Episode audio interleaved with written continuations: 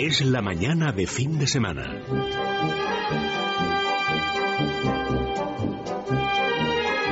La hora de motor 16.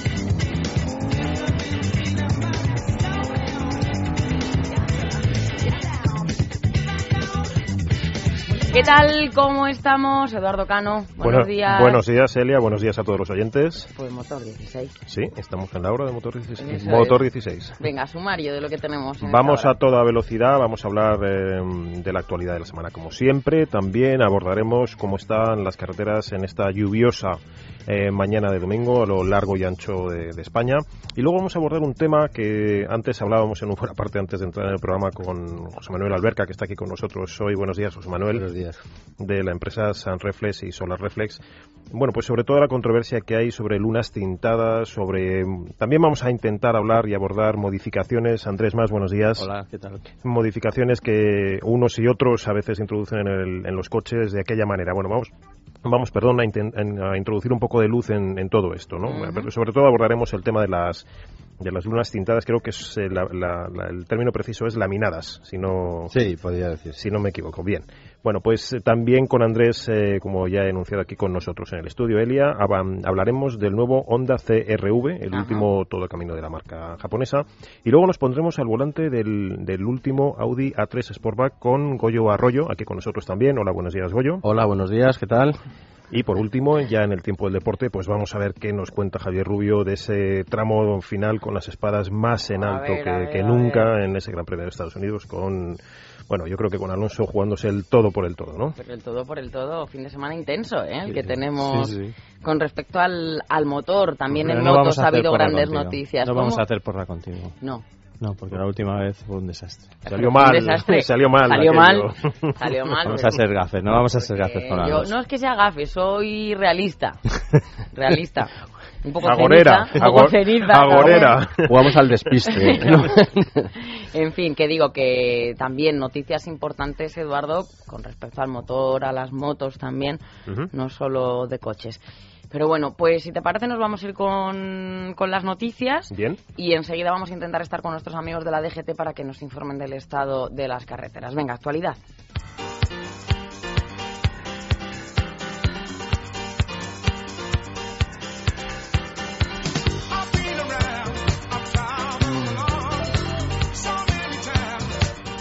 Pues ya estamos en ese tiempo, en ese espacio de noticias y empezamos por la primera de todas eh, que habla de una, de una normativa que ha aprobado la Comisión Europea, una normativa internacional para incrementar la seguridad en los vehículos. La Comisión Europea, nuevas normas armonizadas eh, sobre sistemas avanzados de frenado de emergencia y de advertencia de abandono de carril para los vehículos comerciales, a fin de incrementar la seguridad de los automóviles. También pues, ha respaldado otras eh, normas relacionadas con una nueva generación de sistemas de retención infantil, SRI, o relativas a la seguridad de las baterías instaladas en vehículos eléctricos. La inclusión de estas medidas en el Acuerdo Internacional de las Naciones Unidas sobre fabri- fabricación de vehículos garantiza que los mismos requisitos sean aplicados no solo en Europa, sino también en otros países como Japón, Rusia y Corea del Sur. La verdad es que no parecen medidas, digamos, espectaculares, ¿no? Pero cualquier avance en seguridad eh, que las autoridades promuevan en este sentido y que los fabricantes introduzcan, pues qué vamos a decir, ¿no? Son siempre bienvenidas. claro que sí. Vamos con otro tema. Los conductores, esta es interesante. Los conductores eh, jóvenes españoles entre los menos agresivos de Europa. ¿Ves? Si es que luego les colgamos el San Benito, no puede ser. Los jóvenes conductores españoles se encuentran entre los menos agresivos de Europa, también como serán en otros países. Pero bueno, en este sentido, un 56% de los conductores españoles menores de 25 años admite que ha insultado a otros conductores, un porcentaje que solo es superado a la baja, 46% por los turcos. España es el país más preocupado por los eh, conductores ebrios, con un 81%, con Italia cercana con el 73% y ambos países encabezan la tabla en términos de preocupación a ser golpeados por otro coche. Mm, Sí, la verdad es que pese a lo que vemos, ¿no? Con cierta frecuencia en nuestras calles y carreteras, pues estamos entre los mejores en este apartado dentro del, del viejo continente, ¿no? No quiero pensar cómo será en otros, en otros países. Es- ¿Sabes quiénes son los más agresivos? A ver. Agárrate, los suecos. Los suecos, no me Los extraña. suecos, No me que hace extraña. años eran los más pacíficos Sí, y tienen sí. esa fama. Bueno, Es pues los que el- El suecos. clima hace mucho. Bueno, nos vamos directamente a la, a la DGT porque precisamente las carreteras españolas están conduciendo muchos jóvenes y los que no son tan jóvenes. Israel Martínez, buenos días. Hola, buenos días. En estos momentos hay dificultades en Málaga. Está cortada la A7 en el entorno de Málaga capital debido a inundaciones a balsas de agua sobre la calzada. Se desvía el tráfico por el interior de Málaga. Hay complicaciones circulatorias en la Comunidad de Madrid. En sentido salida en la A6, desde Las Matas hasta Torrelodones, se van a encontrar con retenciones debido a un accidente. También hay complicaciones circulatorias en Asturias. Precaución con una avería en la A66 en Folgueras. Está cortado la Arcena a la altura del kilómetro 24. En Murcia, cortada la RM 602 en Cartagena debido a un accidente y también cortada en Girona en la Nacional 2 en Caldes de Malavella como consecuencia de una manifestación. En este punto hay desvíos por la C25 y por la provincial 555. Por último, advertir a los conductores en numerosos puntos hay lluvias, bancos de niebla, así que para evitar accidentes lo mejor que pueden hacer es moderar la velocidad y aumentar la distancia de seguridad. Israel, muchísimas gracias. Y nosotros vamos a continuar Toyota, creo, ¿no? Sí, y por cierto, además de los suecos, los franceses, que sepas, son los Pues más, ves, los más agresivos. Bueno, bueno pues una, una última noticia también, y como ahora mismo hemos comentado con Israel Martínez la, la actualidad del tráfico, una última noticia de servicio. Toyota llama a revisión, atención, a 2,7 millones de coches en todo el mundo por dos, por dos tipos distintos de fallos. Pues efectivamente, el fabricante Nippon Toyota ha llamado a revisión a 2,77 millones de vehículos en todo el mundo afectados por un problema en la dirección en algunos casos y por un fallo en la bomba hidráulica en otros. Este fallo afecta en total a 13 modelos fabricados entre 2000 y 2009. En España afecta a 20.685 unidades de los modelos Prius, segunda generación, Corolla Sedan y Avensis. Señores, atentos porque esto a lo mejor les puede interesar. La firma explicó que este problema no ocasionaría ningún, en ningún caso la pérdida del control del vehículo, aunque resaltó que ha decidido poner en marcha esta acción preventiva al tratarse de un elemento de dirección del vehículo. Toyota indicó que hasta el momento no se ha registrado ningún accidente como consecuencia de este desgaste. Pues estamos un poco lo mismo, ¿no? Aunque estas informaciones a veces alarman, y qué vamos a decir, ¿no? A cualquier propietario de un coche de este tipo, pues no nos deben hacer pensar que los fabricantes eh, no se preocupan, sino más bien al contrario, que sí se preocupan de la seguridad de sus coches y además durante toda la vida, toda el, el, digamos la vida operativa de sus vehículos. Bueno, pues esa ha sido la, actualidad eh, de este, de este día, Eduardo. Yo creo que nos vamos a ir ya con el debate. Podemos recordar el teléfono también por si los oyentes quieren participar. 91 573 9725. Lo he dicho bien, 91 573 9725. Tenemos un email también, motor16 arroba es radio punto fm. Bueno, pues ahí se pueden comunicar con todos nosotros. Y Amalio, vámonos a la tertulia.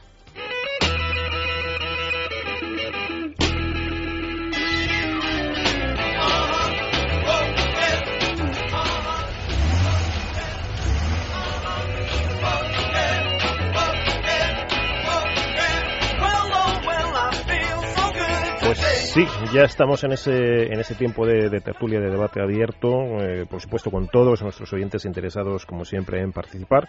Y hoy tenemos, eh, como antes he anunciado, a José Manuel Alberca con nosotros, de, la empresa Solar Reflex y San Reflex, eh, Capitanía las dos, que nos va a hablar de las lunas así popularmente conocidas como Tintadas. como tintadas, en verdad, José Manuel. Sí. Eh, yo decía antes que de una forma más precisa, eh, laminadas. Bueno, vamos a intentar poner un poco de, de luz, ¿no? En, en qué, en qué es todo esto, qué se puede hacer, qué es lo que no se puede hacer.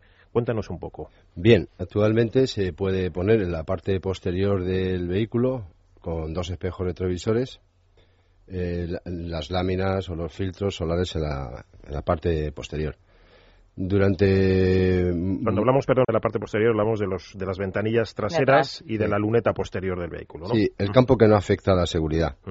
Eh, viene desde atrás, desde el año 89, desde la creación de las, de las ITV, que se, produjeron, se produjo un rechazo masivo de las láminas y como consecuencia de, de, ese, de ese rechazo, pues mm, nos dirigimos, yo me dirigí a, la al Laboratorio Central Oficial de Electrotecnia, primero a la Dirección General de Seguridad y Calidad Industrial, el saber el motivo por el que se rechazaban esos, esos coches.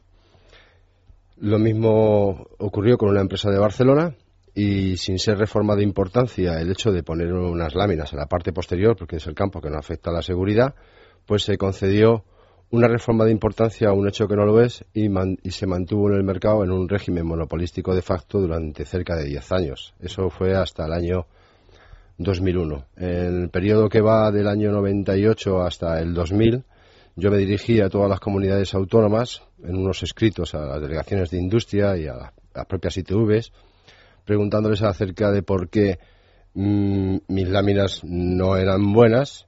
Imagínese el- show que puede haber en, Granada o en Salamanca con una flota de vehículos del Ayuntamiento de Madrid, pongo por caso, donde en la ITV se retienen los cartones porque mi lámina no es de esa marca tan conocida en Barcelona.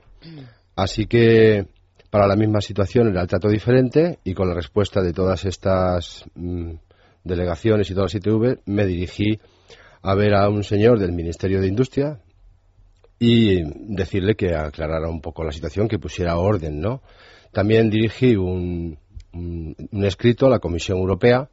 Como consecuencia de todo ello, pues se hizo, se incoó un expediente sancionador al Reino de España por no ajustar su legislación a la ley de circulación de mercancías. Esto está taxativamente así en el BOE del 6 de junio del 2001.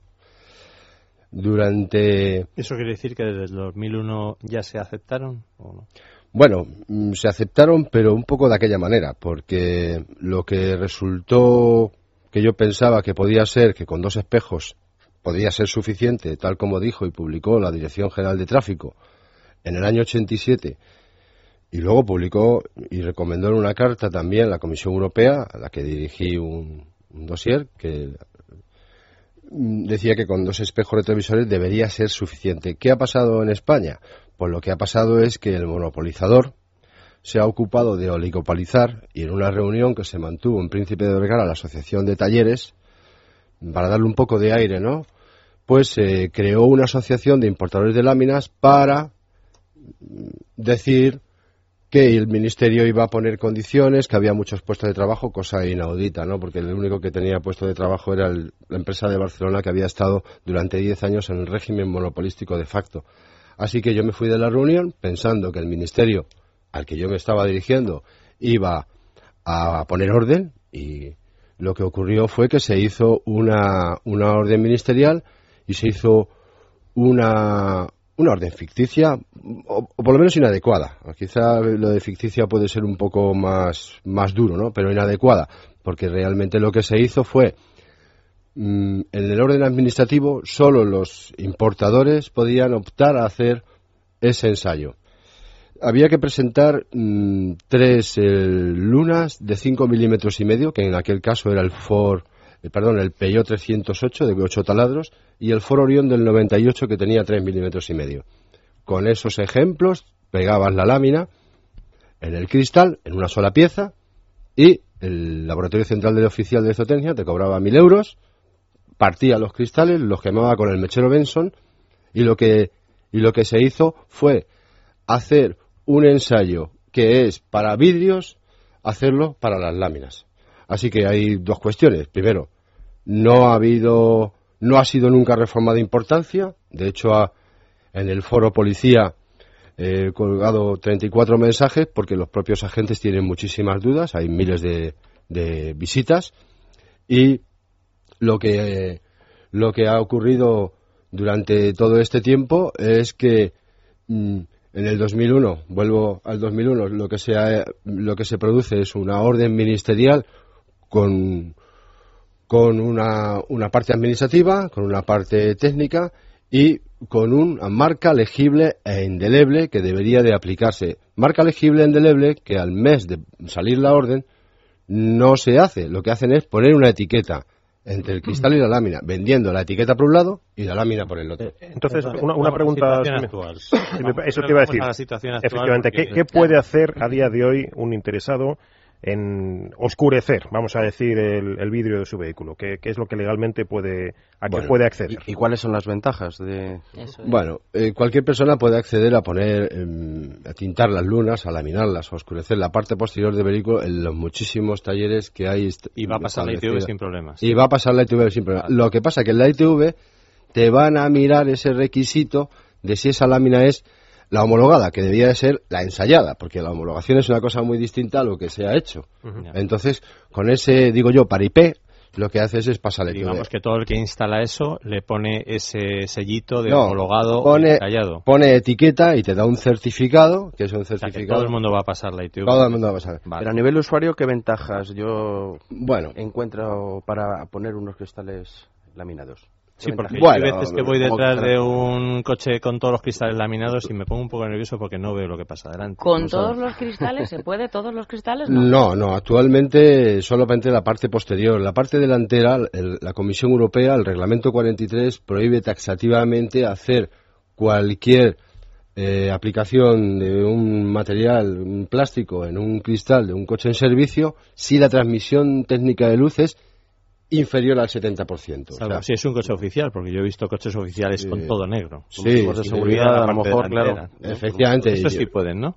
Eh, sí, yo he visto también muchos, ¿no? Eh, Muchos coches. Hay gente que, que pone las ventanillas delanteras por seguridad. Yo creo que esto debería estar al alcance de todos, porque actualmente han sacado, mm, yo creo que sin competencias, el Reino de España, una homologación, han hecho un ensayo de un, del mismo de Barcelona, un ensayo para un fabricante, para un distribuidor de láminas, para toda aquella gente que tiene lupus. O sea que cuando vas a pasar la ITV, eh, si Ah, tienes el lupus, claro, claro. pues, y digo no yo, le puede dar el sol o, el- o la luz, ¿no? Digamos. Sí, yo he tenido clientes en Toledo, un arquitecto tenía problemas diagnosticados de cáncer de piel, que creo que hay 20.000 casos de, de diagnóstico en Madrid al año, y con esa situación te tienes que proteger de los rayos ultravioleta.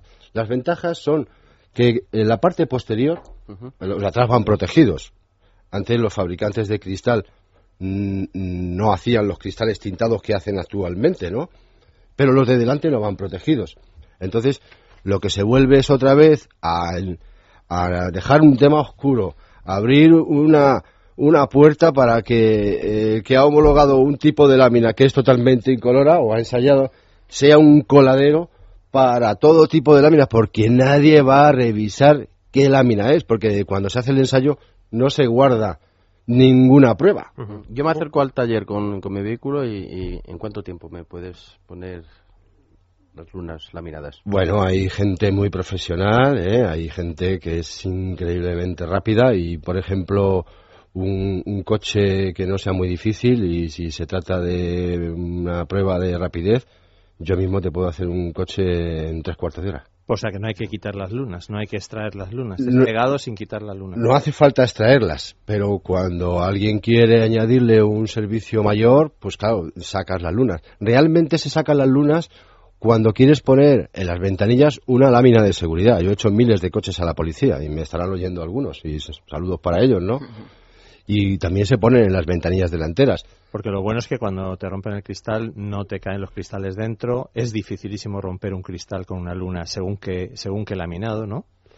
Bueno, Muy efectivamente. martillo. Yo he visto vídeos que nos has mandado Sí, sí, sí. y la verdad es que es impresionante cómo se ponen a pegar con un martillo a un cristal y no se rompe. No se puede. Sí, efectivamente, lo que da a la Fuerza de Seguridad del Estado, lo que les da es un margen de tiempo para eh, salir de Para ese reaccionar. sitio de conflicto, pero puede ser bueno o puede ser malo, según se puede interpretar. Yo creo que en un vuelco, por ejemplo, pues es, eh, se parten los cristales, pero tu cabeza no sale del marco del cristal o tu brazo, ¿no? Porque realmente se queda, se queda ahí atrapado. O sea que, su- de- según tu opinión, debía, deberían ponerse también, o debería poder ponerse en las lunas delanteras, Sí. no en el parabrisas, pero sí en las lunas laterales del conductor y del acompañante, ¿no? Efectivamente, yo Y eso pienso es lo que está prohibido, ¿no? A ver, eso es muchos- lo que está sin regular. Muchos de nuestros oyentes que nos lo están comentando también, ¿cuánto, cuánto cuesta?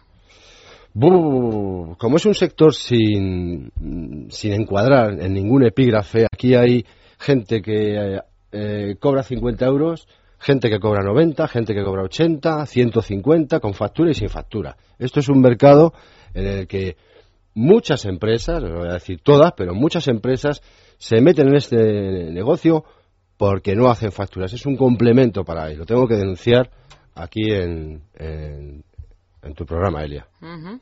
Bueno, pues ya lo han oído, puede haber de todo, desde 90 euros hasta 150 con o sin factura. Lo que está claro, sí, iba a decir que lo que está claro, Andrés, es que eh, no vale hacer, al margen de esta, digamos, eh, Que no- que no los se puede hacer cualquier cualquier modificación a las bravas, ¿no? Sí. Esto sí es algo No, que está, por menos que dar una hay pincelada, una ¿verdad? Cuidado con los normativa- amantes del tuning, ¿no? No, no, que hay una normativa desde enero de 2011 que afecta mucho a los amantes del tuning y es que todos aquellos coches tuneados deben llevar un certificado individual por los cambios. Es decir, si tú antes podían poner, podías poner una pieza venida de China, un paragolpes, un capó, un alerón, ahora tienen que ser piezas homologadas, casi específicas para ese modelo, y bueno, pues las cosas se les ha complicado mucho a los tuneros. Y ojo a ciertas reformas que requieren, no solamente desde esa nueva normativa 2011, sino que requieren eh, el visado, el visto bueno de un ingeniero para aprobar luego ya en ITV un proyecto, un proyecto. Si tú quieres ensanchar las vías,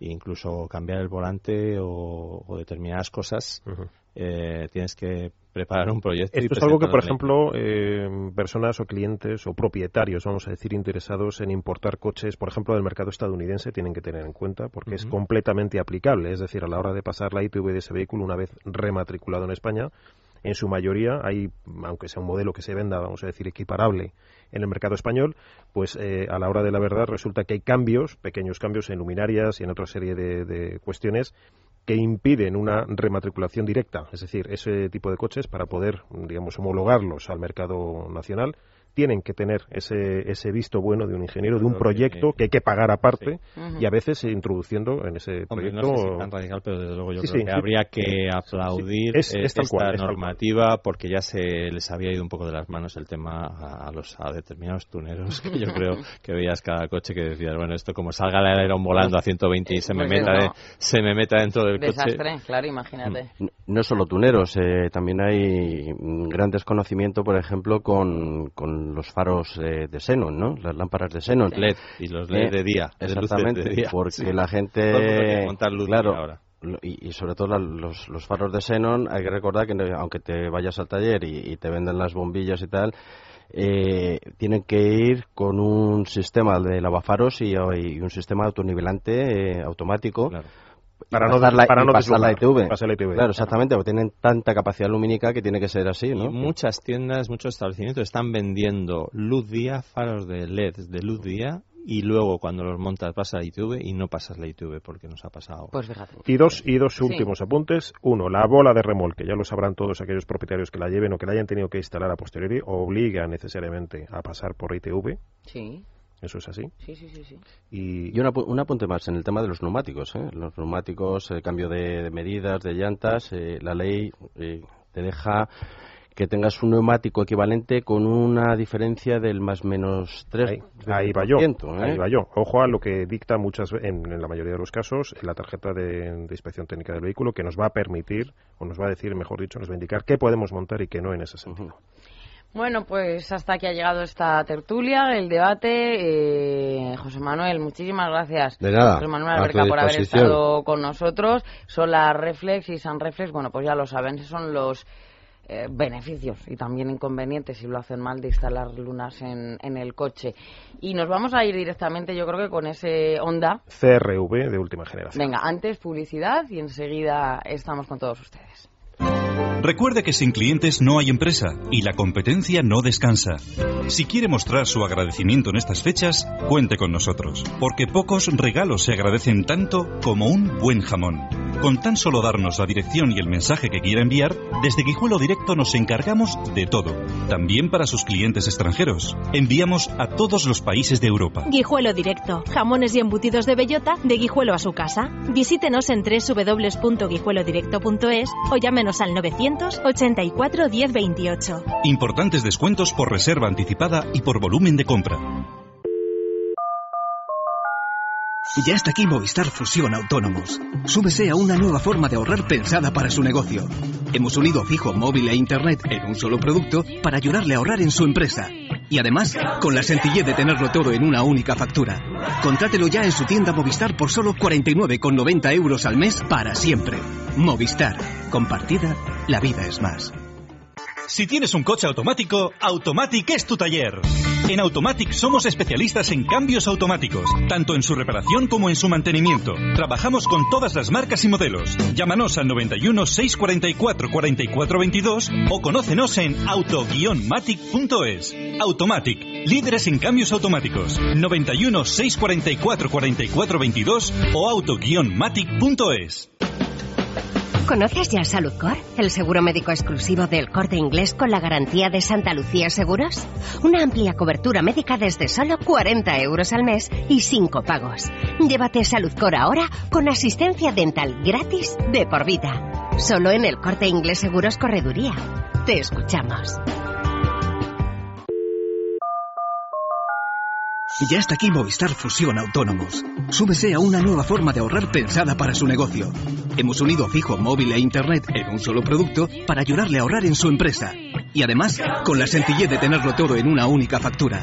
Contrátelo ya en su tienda Movistar por solo 49,90 euros al mes para siempre. Movistar.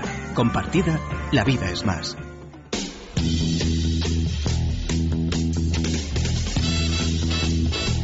La hora de motor 16. Es la mañana de fin de semana.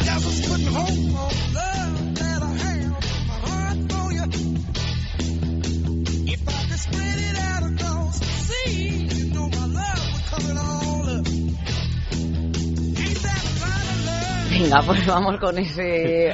Sí, es que se, está riendo Elia porque dice, hay un, aquí un fuego cruzado de Andrés con Goyo y de Goyo con Andrés, eh, qué cochazo, qué cochazo es el que viene ahora, Honda CRV, y dice, no es un Nissan, dice Andrés. Y dice Goyo, ya quisiera, yo quisiera ser un, Nissan. Pues la verdad es que estamos hablando de uno de los mejores, habla, eh, sí, pero además sin, sin andarnos por las ramas uno de los mejores todo camino medios que hay en este momento en, en, el mercado. Es un coche recién aterrizado que Andrés ha tenido ocasión de probar a, de probar a fondo. Sí, hablamos de ese Honda CRV, Andrés. ¿Están, está, ¿Está el para bien, como cuento yo? Y yo creo que no somos los únicos en pensarlo, porque es la cuarta generación, el coche lleva 17 años en el mercado en diferentes generaciones y se han vendido ya nada menos que 5 millones de Honda CRV, lo cual, pues, bueno, dice bastante en pos de este coche.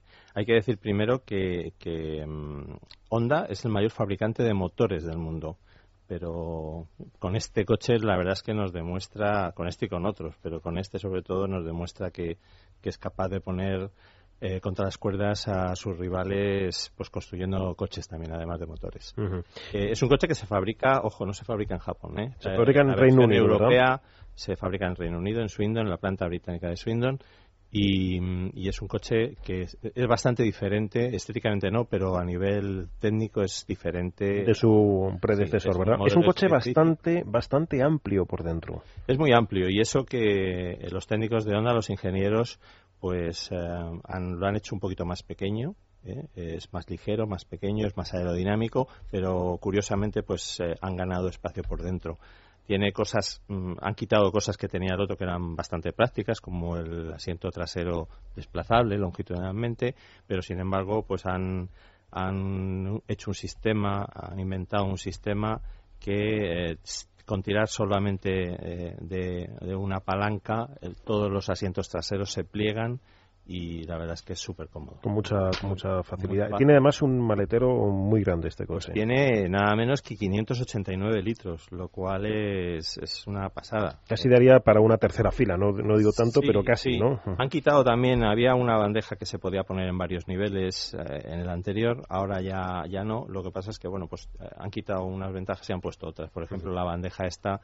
eh, se puede desmontar y poner en el maletero en un sitio concreto eh, que no molesta cuando, cuando tienes que abatir los asientos. Por, dar, por, empezar casi dándole un palo, voy a permitirme decir, eh, yo creo que es un coche, desde mi punto de vista, competitivo en precio, pero no es un coche barato, entendido como un coche que podamos, para salir esta mañana por él. No, eh, a ver, un coche, cuando un coche tiene calidad es complicado y la calidad que tiene este es que eh, a nivel calidad, refinamiento, agrado de conducción, lo estamos comparando en el motor 16, que por cierto la prueba saldrá este martes que viene, la prueba completa. Eh, lo estamos comparando con rivales eh, premium, de, de, pues de nivel, del nivel de, de, un Q5 o de un, X, 3 Volvo XC60, de un X3.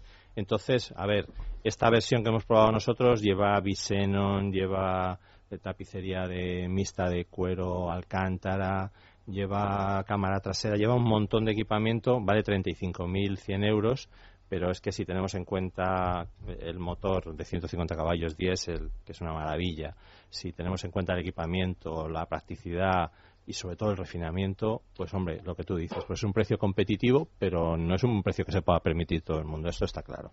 Pero está al nivel de los rivales. Este coche hereda... hereda... Más barato que Audi, más barato que Audi y que Volvo. ¿Mm?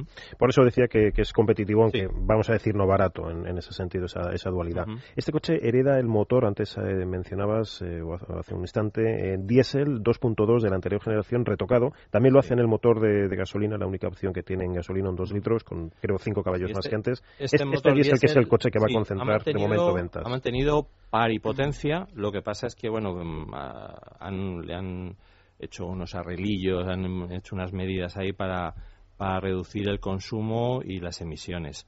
Entonces, eh, yo te voy a decir que a nosotros nos ha costado subir incluso en, una utilización por ciudad, porque lleva estar stop, nos ha costado subir de 8 litros cada 100 kilómetros de media.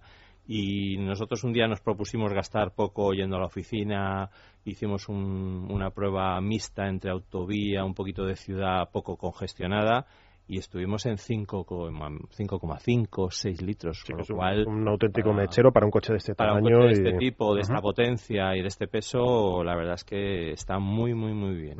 Hay que mm, anticipar a nuestros oyentes, para aquellos que, que, no lo sepan y estén interesados en este CRV, que es un coche francamente muy a tener en cuenta, que la marca va a introducir, eh, creo que a mediados del año que viene, de 2013, un motor de gasóleo Andrés más pequeño que este que este 2.2, que es el único que ahora mismo se puede sí, comprar. Uno con 120 caballos, eh, que mm, tenemos que ver si, si puede. Me imagino que sí, que la verdad es que Honda ya te he dicho que es el número uno en fabricantes del mundo, el mayor fabricante de motores del mundo y no va a sacar un motor así como así, pero bueno, tenemos que ver si puede con... Sí, hablamos de un motor 1.6 que también irá a la, gama Civic y creo que en el caso del CRV se combinará además con la tracción delantera dentro de lo que es CRV porque este 2.2 sí, es la primera vez. Mm. Este, este, sin embargo 2.2 diésel que, que has probado es un coche de tracción a las, a las cuatro ruedas. Sí, es tracción total, eh, lleva un, un nuevo sistema de tracción total que es mucho más rápido el real time sustituye la, doble bomba accionada hidráulicamente por un sistema, un sistema accionado eléctricamente que actúa mucho más rápido eh, y pesa además mucho menos. Y además tiene unas fricciones internas menores. En, fin, que el, coche, la verdad es que en situaciones comprometidas de, adherencia va a reaccionar más rápido y va a perder menos tracción. y, hay que decir, hay una cosa que no he dicho, la insonorización es increíble es increíble. Ellos eh, hablan de dos decibelios menos que el modelo anterior, pero es que mm, nosotros hemos, las mediciones que hemos hecho eh, son bastante inferiores que las de eh, modelos del segmento premium por encima, Mercedes, Audi y, bueno, la verdad es que recupera muy bien, acelera muy bien. Tiene un cambio de marchas. Tiene algún defecto, es decir, no todos son, no todos son virtudes. Por ejemplo, con ese pedazo maletero que tiene, me parece increíble que hayan metido una rueda de repuesto de emergencia, teniendo sitio incluso para una, para una rueda grande.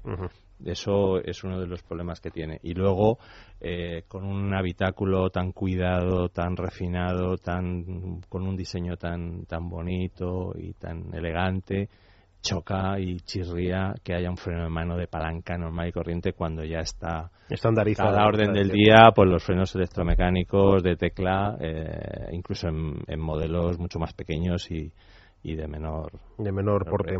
Bueno, pues en cualquier caso y queda claro, un coche muy muy a tener en cuenta para clientes que, por ejemplo, tengan en el punto de mira un Audi Q5. Vamos a hablar de otro Audi en un instante que Goyo Arroyo ha tenido oportunidad de estrujar, vamos a decir.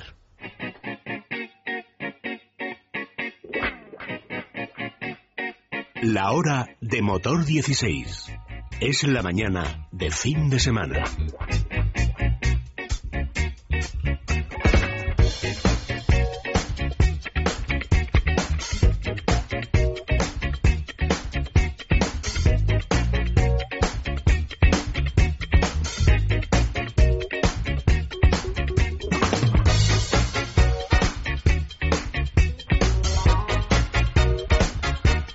Estaba yo pensando que cuando no es por motores, es por nuevos equipamientos, en fin, la verdad es que Audi es una de esas marcas que, tenemos siempre en el candelero, iba a decir, ¿no? Que tenemos siempre en boca, porque, porque tiene un auténtico tsunami de novedades continuamente. En esta ocasión, nada menos que un coche nuevo eh, por completo, por completo, que es la, última generación del A3 Sportback, el A3 de cinco puertas, para, para situarnos. Eh, Goyo Arroyo ha tenido ocasión de ponerse al volante de este coche por primera vez Yo me pregunto qué ganamos, eh, Goyo, respecto al A3 del que ya hemos hablado aquí, de última generación. Pues básicamente espacio, ¿eh? ya que este modelo, el Sportback, es eh, prácticamente 7 centímetros más largo que la versión de tres puertas y también tiene más distancia entre ejes. El resultado es que es más espacioso, en, sobre todo en las plazas traseras, ¿no? Para, espacio para las piernas. Y también ganamos algo de maletero. Tenemos 380 litros, que son 15 litros más que lo que nos ofrece el tres puertas. Eh, yo las fotografías no he visto, confieso, el coche en directo como, como tú, que has tenido ocasión, ahora nos vas a contar de conducirlo. Yo las fotografías que he visto, la verdad es que me parece un coche, voy a decir desde un punto de vista subjetivo, muy parecido por diseño al coche que viene a sustituir a mí también, ¿eh? Es una línea muy, muy continuista, pero yo creo que está hecho a propósito, ¿no? Cuando algo funciona, pues casi no, no lo tocas. Eh, realmente sí que tiene un aspecto más deportivo o más agresivo, una línea más marcada, se parece que el coche está más asentado y, los cambios casi son más evidentes en el interior, ¿no? Donde se ha cambiado el salpicadero, la consola central, que además está en una posición más, más baja, eh, ahora tiene un freno eléctrico. Ese que decía antes Andrés, que chirriaba en el CRV, ¿no? De palanca. Pues lo, lo, han metido y también son de nuevo desarrollo los, los asientos, el volante. Pero también es importante destacar lo que no se ve, pero digamos que, se siente, ¿no? Como, como, el peso. Se ha conseguido reducir el peso en hasta 90 kilos ¿eh? en, en, algunas versiones, que es una verdadera, vamos, es una barbaridad. Eh, pesa solo 30 kilos más que la versión tres puertas y con esto que, se ha conseguido, pues ahorros de consumo de hasta un 17% según, según la versión. ¿Qué motores, qué línea de, motores tiene la 3 Sportback?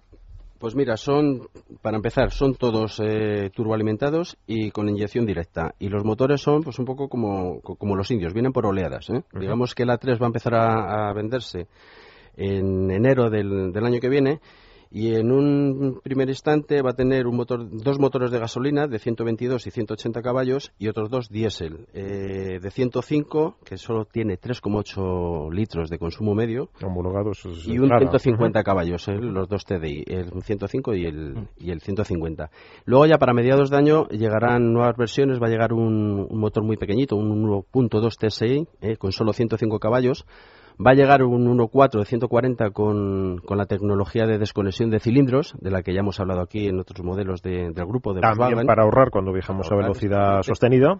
Y luego en diésel vamos a tener un verdadero pepino, que además hemos tenido ocasión de, probar en, esta toma de contacto con 184 caballos, que es un motoraco de verdad impresionante, por arriba, por abajo, como por, todo, por el motoraco, como dice Goyo, tiene un consumo increíble también. Sí.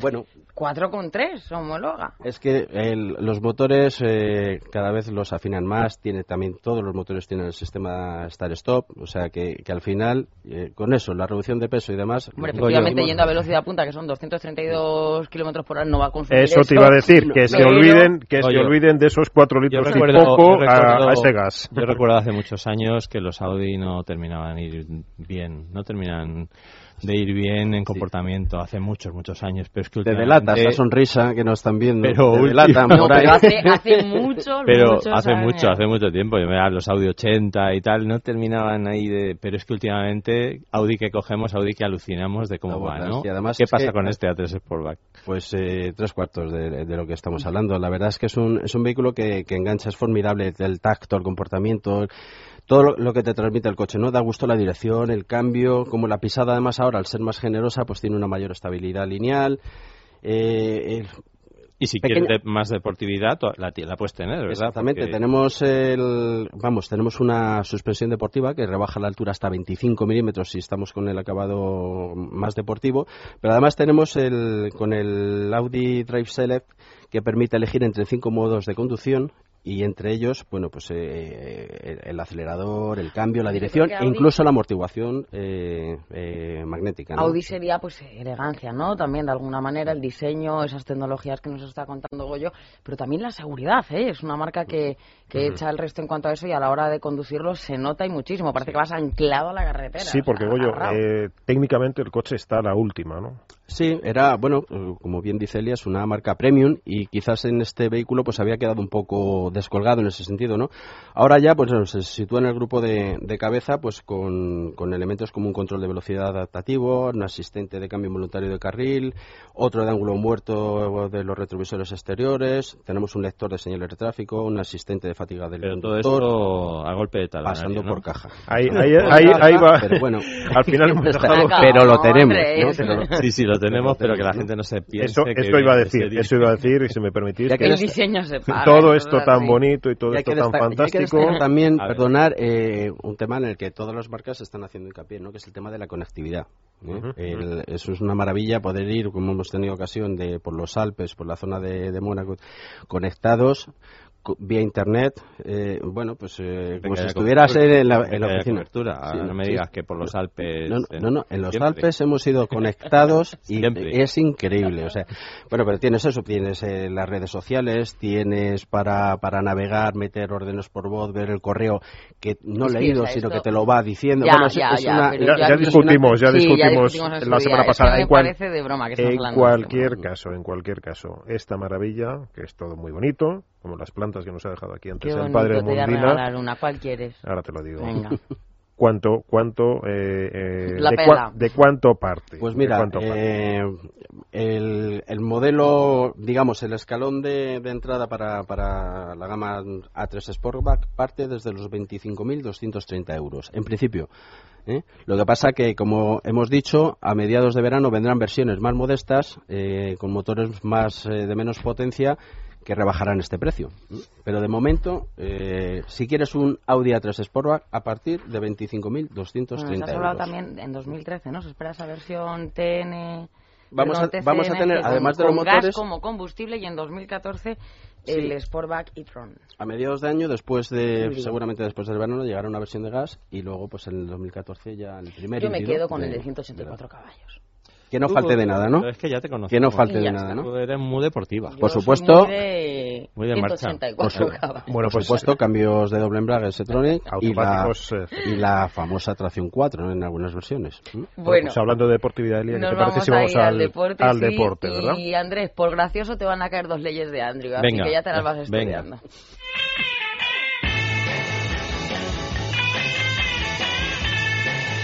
La hora de motor 16. Es la mañana de fin de semana.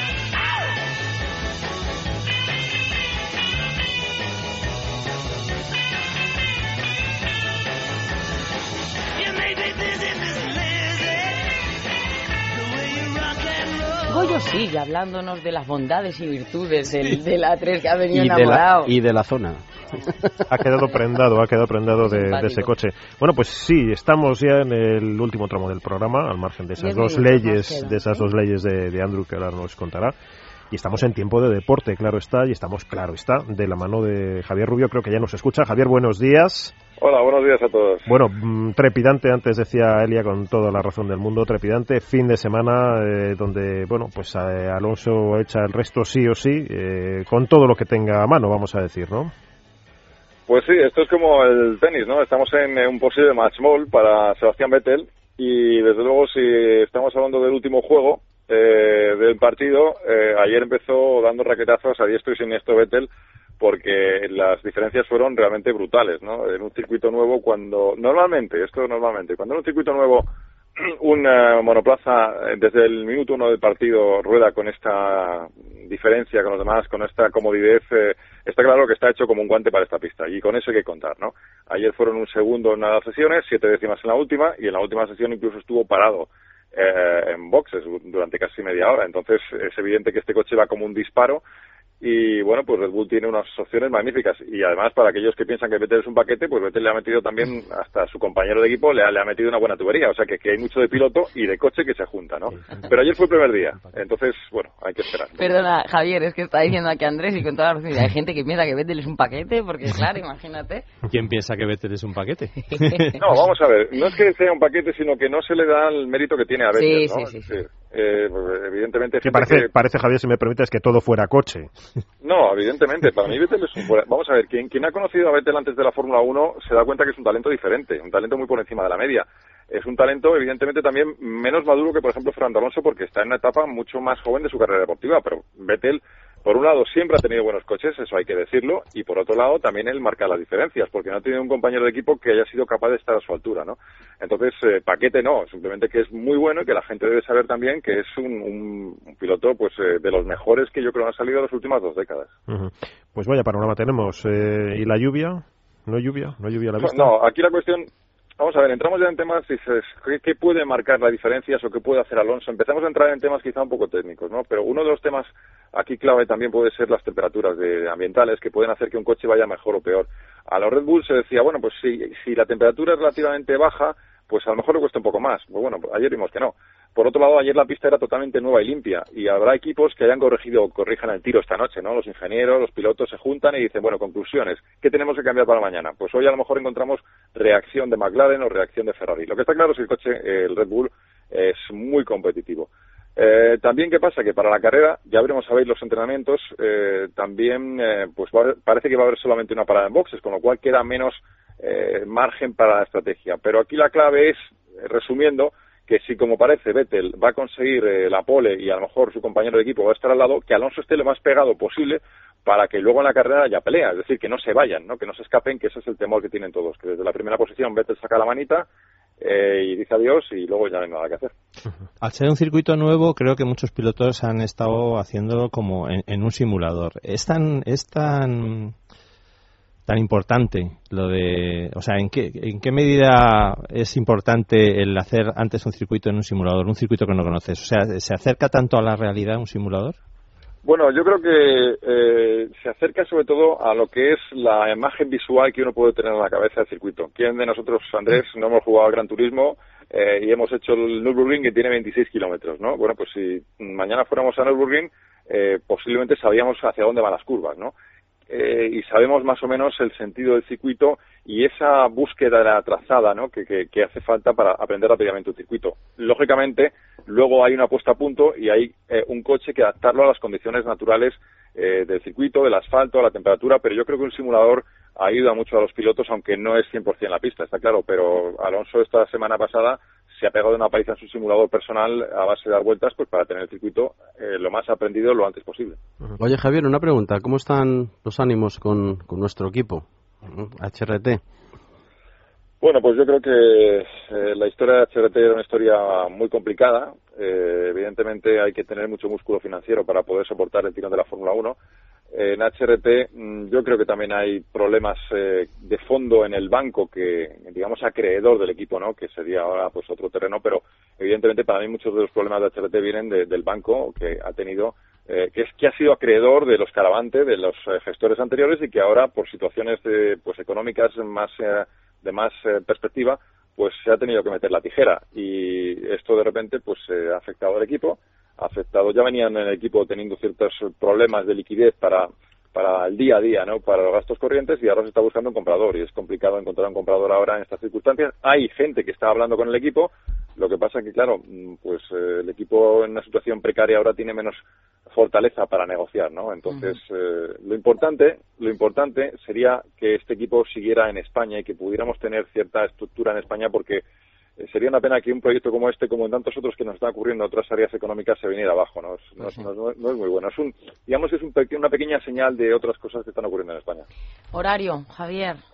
Pues eh, el horario, entrenamientos hoy a las 8, mañana también carrera a las 8, o una hora magnífica para ver la televisión, última hora. Entonces, eh, bueno, pues vamos a ver qué pasa hoy con los entrenamientos. Lo primero, los entrenamientos oficiales, yo creo que va a ser Vettel, me apostaría, bueno, no al cuello, pero casi.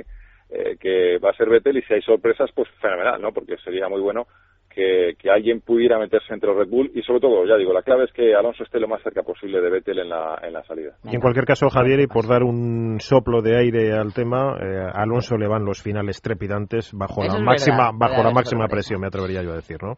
Bueno, eso es lo bueno que, tiene Fernando, ¿no? Que de personalidad es un tío muy duro, muy duro, nunca se rinde. El otro día un piloto británico hablando de él decía, es que nunca baja la cabeza. Da igual lo que pase, ni cuando tenía el coche en Renault, nunca, nunca se rinde.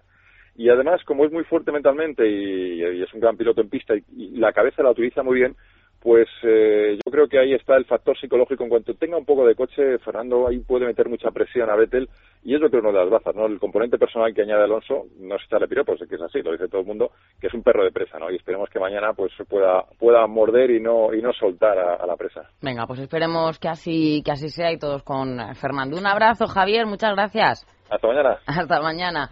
Claro, ¿cómo va a agachar la cabeza Fernando Alonso si que tiene el cuello muy grande? de, tanto entrenamiento. Tú fíjate, fíjate en el cuello de los pilotos. No, puede, claro. A ver, leyes de Andrew, un par de ellas. Pensamiento de Sole. No siempre el tipo de coche representa la personalidad de su propietario. Por lo tanto, el conductor de un todoterreno no siempre es un tipo aventurero. El de un deportivo, un tío marchoso. El conductor de un modelo lujoso no siempre es una persona elegante. Y no siempre el conductor de un utilitario es un estudiante sin un duro. Y otra que se llama... Por eso nosotros no vamos a decir el coche que tenemos Edu y yo, pero a que no somos macarras. No. Bueno. no vamos a decir el coche que tenemos tú y yo hoy. Determinación de Win en honor a los tuneros y, sus problemas para pasar la ITV. No hay alerones milagrosos, salvo en deportivos de más de 200 caballos, un alerón o o spoiler solo sirve para hacer más o menos bonito y para depositar la copa por la noche en la puerta de la discoteca. Ahí estamos, muy bien, ah. muy bien visto, Andrés, si es que de verdad da gusto. Nos vamos a despedir. Pues sí, hasta mañana. Mañana, mañana más, Andrés más, muchas gracias, Pollo Arroyo. Hasta mañana. Y Amalio ha estado en el control y ahora nos vamos a ir con las noticias, ¿verdad? Y luego continuamos hasta la una y media. Pepe Sacristán va a estar con nosotros aquí en el estudio, que ya lo estoy viendo. No se vayan.